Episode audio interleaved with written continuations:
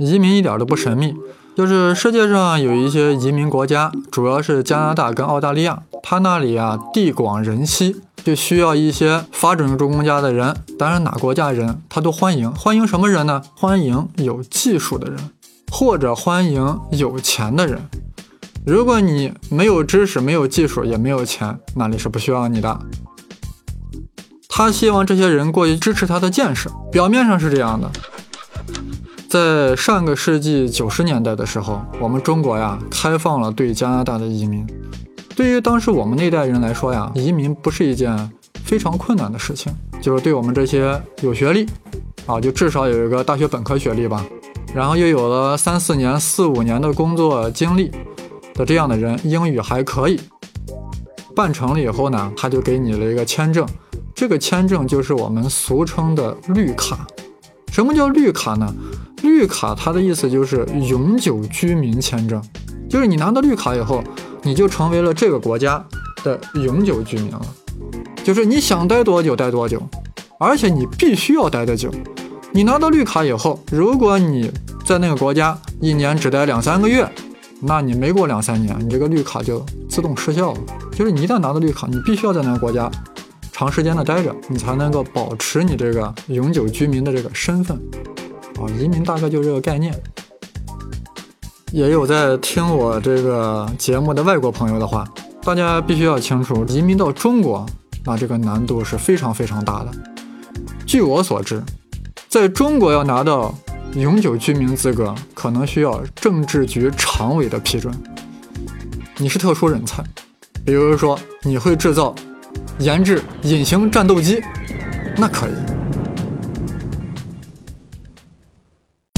我是 Page Seven 胡先生，胡先生，胡先生。我是二零零年八月底到的加拿大，二零零六年五月份正式回来的。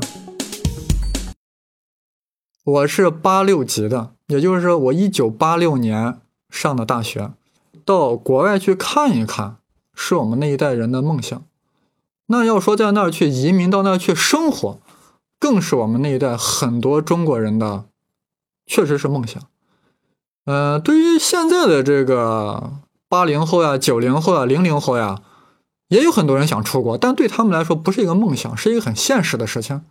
你只要愿意，马上可以实现。但是对于我们那一代人来说，非常困难。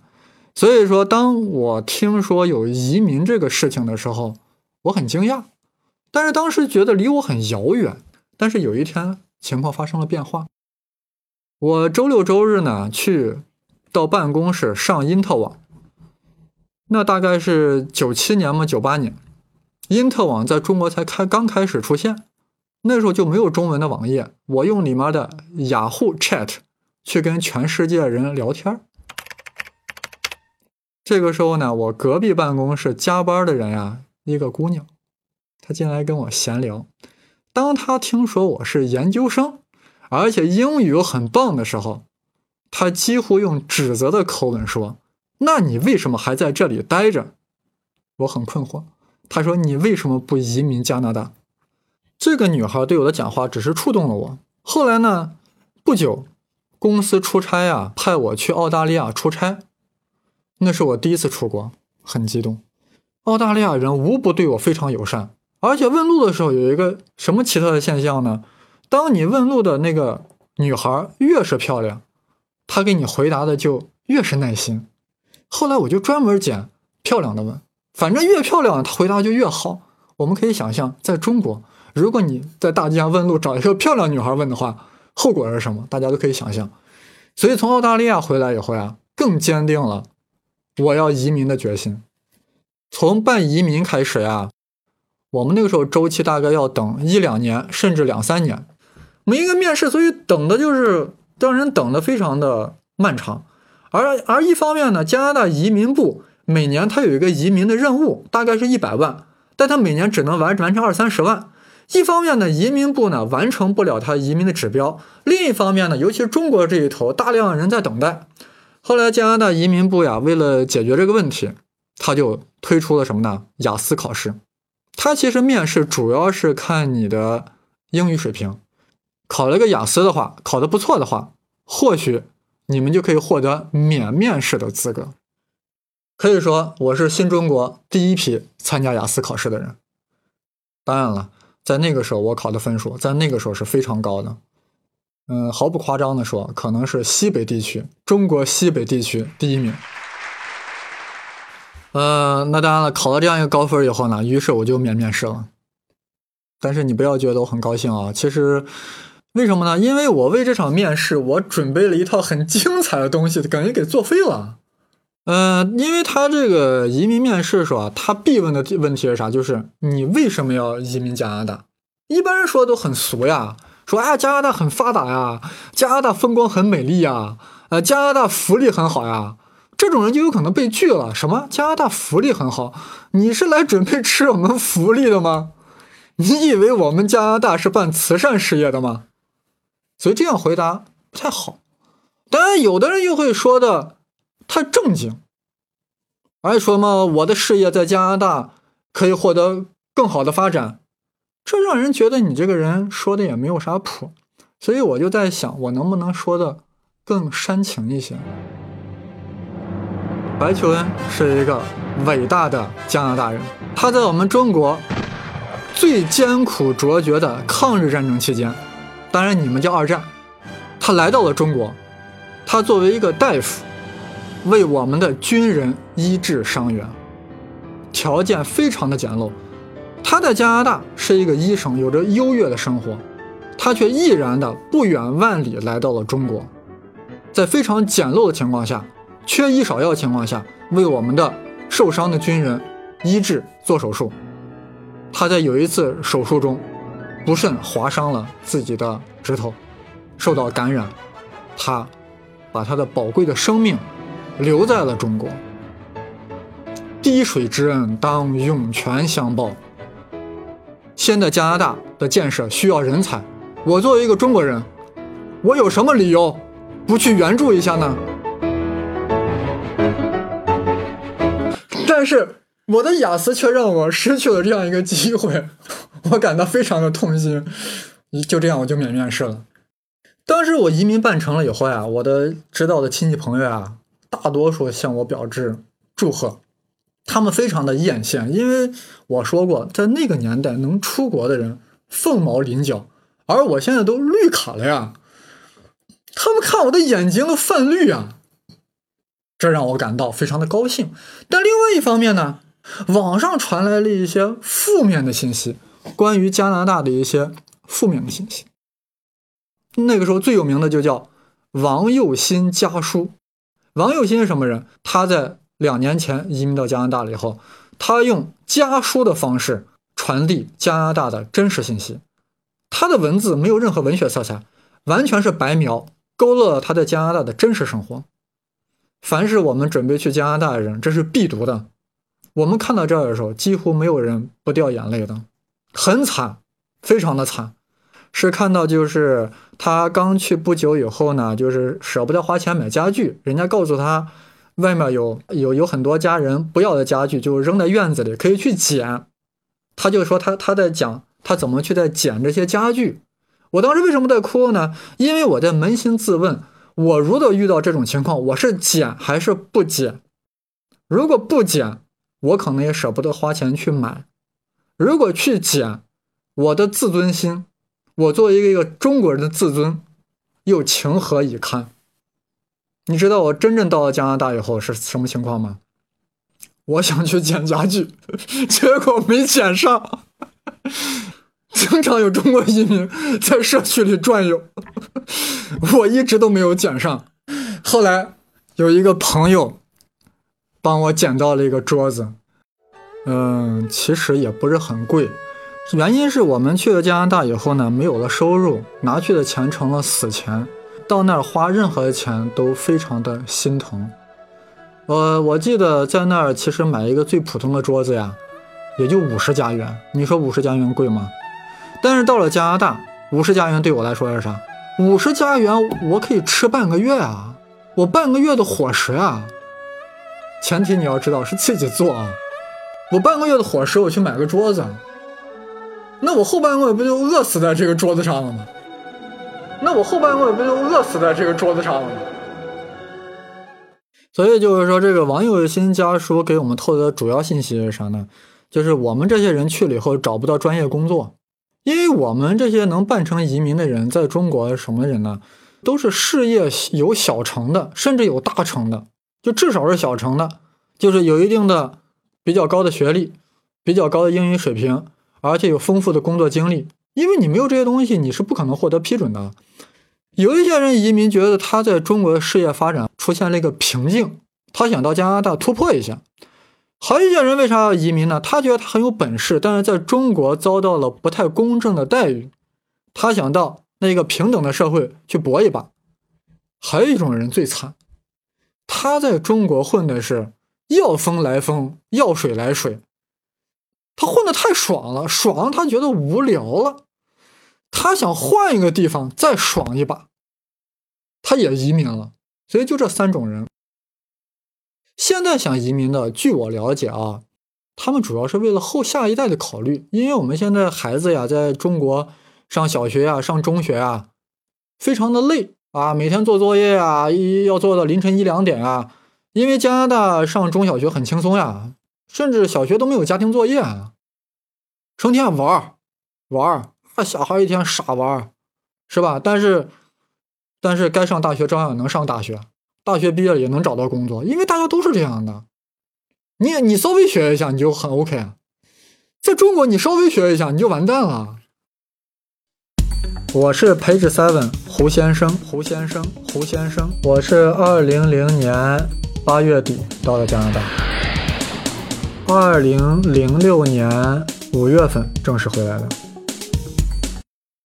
加拿大按理说它地广人稀，它应该是需要人才的嘛，是吧？其实我们当时去了以后都很纳闷，哎，这都找不上工作，看来你这就不需要我们这些人才，你为什么骗我们过来？就是说狠一点，就为什么要骗我们过来？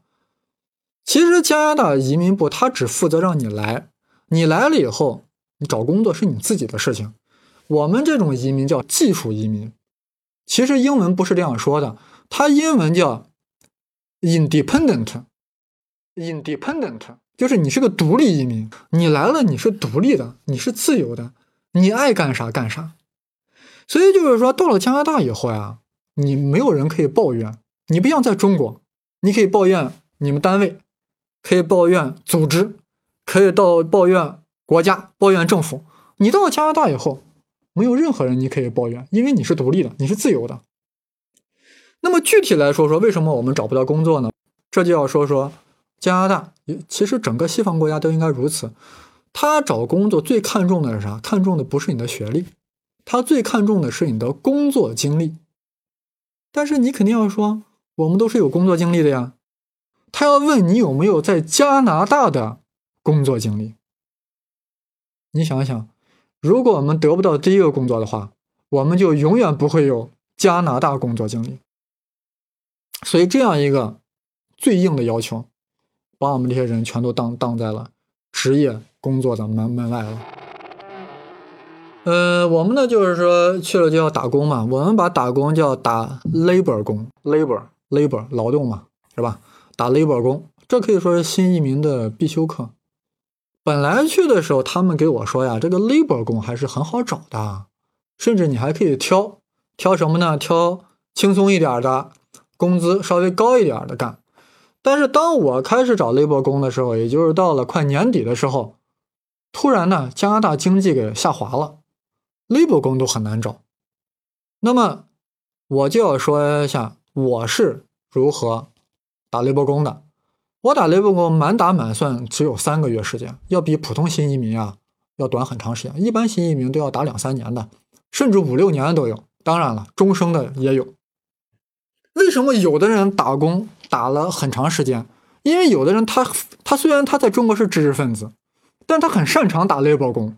他不光大脑发达，他小脑也发达，他肌肉也发达，所以他打 labor 工是老板很喜欢他。你想，老板一喜欢他，是不是他干的是不是也有成就感呀？还老给他稍微加点工资。那人嘛，对不对？一旦有了稳定的收入，他就，所以他打的时间很长。有的人就打了三四年，突然醒悟过来。难道我来加拿大就是来打 labor 工的吗？我为什么醒悟的早？因为老板老在点点醒我，你明天可以不用来了。我虽然只打了三个月 labor 工，但是呀，我我打 labor 工的经历的丰富程度，却是一般中国新移民所先有的。呃，我刚开始先发了一些简历，我买了一张西人的报纸。我们在加拿大呀，把当地人叫西人。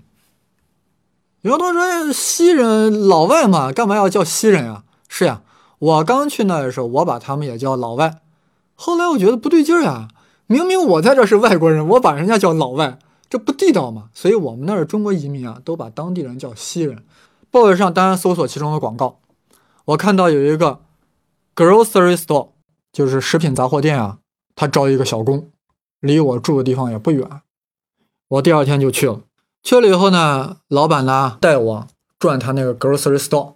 边给我介绍我的工作职责，这工作很简单。他走到这儿，哎，这是卖花生米的。他说，哎，花生米少了，你把下面袋子的往里面续一些。哎，绿豆少了，把下面袋子里拿一些续一些。哎，我说这这活好呀，轻松呀。边说边说，就走到最后了，肉铺卖肉的。他说你还要卖肉？心想，妈的，我来加拿大还要卖肉？这个时候正好有一个白人妇女来要买肉，这个老板说：“哎，我正好给你展示一下如何卖肉。”这个白人妇女啊，她点了一块大排骨，啊，称完之后呢，这个白人妇女要求啥呢？就是要把这个大排骨呀切成碎块。只见老板扬手摁了一下电钮，就从这个屋顶呀高速旋转下来一个电棍。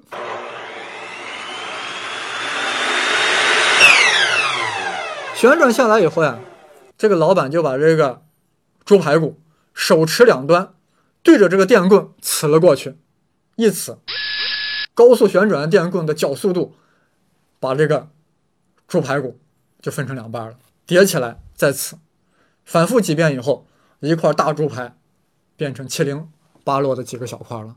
哎呀，我当时想跃跃欲试呀，为什么？我从小就有破坏欲啊，这个颇能满足那种感觉。这时候，这个白人妇女说啥呢？她嫌还有点大，要求再小一点。你知道这个时候已经多大了？每一块牛排像火柴盒这么大了，她还嫌大。那个老板就要这样拿着去吃。当时我心想，这稍不注意，把自己的亲骨肉就刺进去了呀！我心里打退堂鼓了。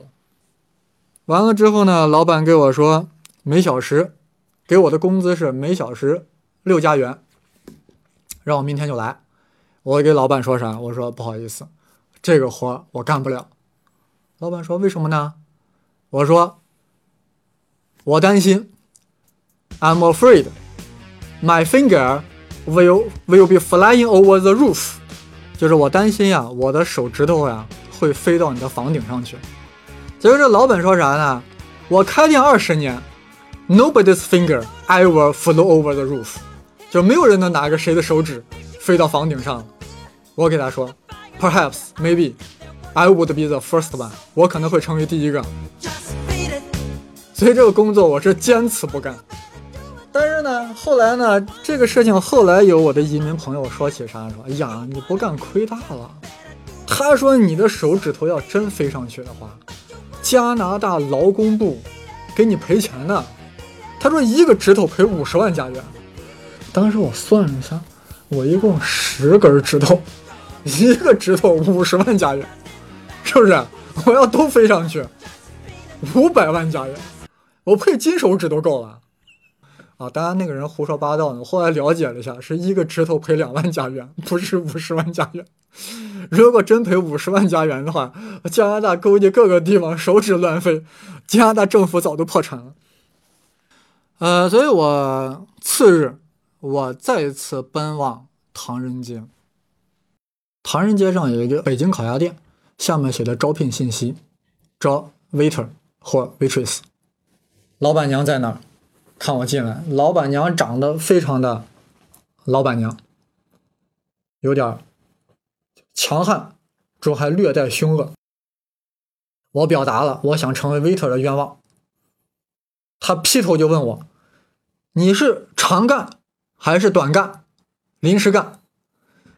我立马表忠心，长干，勇干，一直干下去。老板娘问我：“你啥学历？”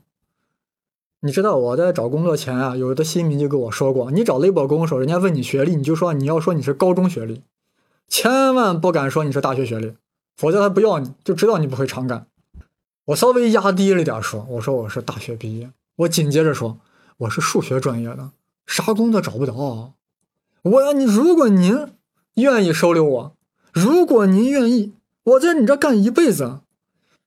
他当时那神情像测谎器一样，我从头到脚看了一遍，说：“你们这些新移民来的都给我干两三个月就走了，我培养出一个威特需要半年呢。”心想：“你这啥工作还培训啊？需要半年？”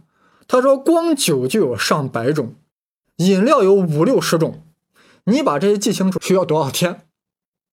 然后怎么调制？你需要多长时间？我内心服了，的确，干任何事情都不容易。他录用了我，算是我在加拿大得到的第一份工作吧。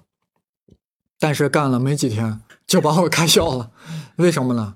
这个不能怪人家，人家端盘子的时候左右手各一个，健步如飞，我是两个手端着。跟端个脚盆洗脚盆一样，还还还腿腿脚笨拙，实在让人家看不下眼，看不过眼，把我开销了。这个工作我大概挣了三十多家元，这个算我第一次正式的打工经历。那我在我回去的路上呢，我就买了一一份当地的华人报纸。呃，大家知道，在加拿大华人报纸非常多，种类还非常多。那个最著名的华人报纸呢是《星岛日报》，这个工作栏里打在首位的非常显著的啥，是一个工作介绍所。他声称他有很多职位可以给你介绍，其中有一个抓住我的眼球，Baker Assistant，Baker Assistant 就是面包师助理。我一听这个工作，有兴趣，很有兴趣，不是有饭吃的问题了。结果去了以后呢，哎，一个白人老头，很和善，一聊还是个猪，还是个犹太人，他聊得非常好，聊了聊我们中国人跟犹太人的友谊，啊，后来聊到正题，他问我做过面包没有，我说没有做过，我知道已经危险了，但是我马上向他表白，我很好学，我很善学，我会努力学，我很勤奋的，他最后还是摇了摇头。你说这什么犹太人？你说我们当年中国人对犹太人恩情多大？二战的时候，全世界都迫害犹太人，是不是？犹太人跑到上海，日本人把他们关到高墙里，要不是我们中国人给他扔馒头，他还做面包呢。算了，不说这个，说想起这个我就来气。我又回到了那个代理，啊，当然他手头工作非常多了。这时候给我介绍啥工作呢？就是一个 mall，就是像我们的万达广场啊。这个帽里的一个小餐馆的一个杂工，工作不咋样，但我需要生存啊，我就去了。这是一个华人的一个小餐馆，华人长得非常瘦小，皱着眉头啊。我一去以后，他就给我交代我的工作，干嘛呢？洗菜、切菜、洗碗，很简单。而且他跟我说一句啥？他那个是主要是做一些西式的餐点，什么三明治呀、罗宋汤呀。这都是我爱吃的呀，尤其他跟我说啥，中午你在这随便吃啊，是吧？我当时咽了口唾沫。他说你每天早上要五点半就要到，第二天离我那不是很远，我骑了辆破自行车来的，那个时间大概是二零零一年的元月份，非常冷，骑着自行车，哎呀，当时也忘了戴了个啥帽子。但是毕竟有工作了呀，心里还是暖洋洋的。骑到了以后，我还提前了十分钟到。结果第一天呢，就跟老板闹了一些别扭。他让我洗菜嘛，洗生菜嘛，那我很认真嘛，我是一个认真的人，我干啥都很认真。洗生菜那翻来覆去要洗干净嘛，对不对？结果老板呢嫌我咋的呀，洗的太慢。他说我给你演示一下。哎呦，他那洗生菜就是把每一片生菜拿水过一下就好了。泥明明就在生菜上面，对他来说就 OK 了。我说好，我表面上没有顶撞他，但是我实际在洗的时候依然洗得非常的认真，洗干净。呃，各位听众可能觉得，哎呀，这胡先生确实是个好人呀，是吧？为了消费者的卫生健康，不惜让老板不高兴。其实也不完全是这样的，这个东西中午我也要吃，所以第一天不太愉快。第二天呢，又发生了一个不愉快。第二天来了以后呢，他让我削土豆皮。那我咋削呢？我拿刀削呀。他说你要拿那个刮削器来削。那个刮削器原来在中国那个时候还没有，现在各个家庭都有啊。那时候在中国还没有，所以我用那个刮削器啊，我用着不趁手，就用了一会儿，觉得手特别累。于是我又一开始用刀来削。我觉得用刀削还是削的还特有成就感。他看见了很不高兴。他说：“你这样削很浪费。”会把很多土豆的肉会削掉的。我说我是会给你造成一点浪费，我每个月给你赔一袋土豆行不行？老板的脸立马就阴沉了下来。第三天干完的时候，他给我说：“你明天不用来了。”给我递了一张大概一百五十加元的支票。呃，在这里我必须要说，加拿大有一点特别好，就是说你不管干了多长时间，你哪怕干了一个小时，他都会给你付一个小时的钱，你不用担心他让你他把你给黑了。虽然他把我给辞了呀，但是我拿着一百五十加元的支票呀，内心还是非常高兴的。你知道我去干什么呢？我去了超市，因为在没有工作之前的三个月，我每次进超市什么感觉吗？我觉得那些商品啊，离我很遥远，很冷漠。我的目光只能盯在那些最廉价的食品上。但是那一天我进到超市以后，我感觉完全变了。我感觉那一件件商品都向我绽开了微笑，它离我那么近，那么亲。我首先就选了一瓶豆腐乳，两块七的。当然，我说的都是家园了。哎呀，那豆腐乳拿回家吃的呀，好吃。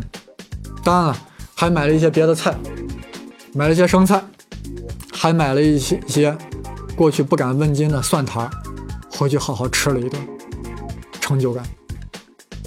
但是第二天要还是要找工作呀。我是 Page Seven 胡先生，胡先生，胡先生。我是二零零年。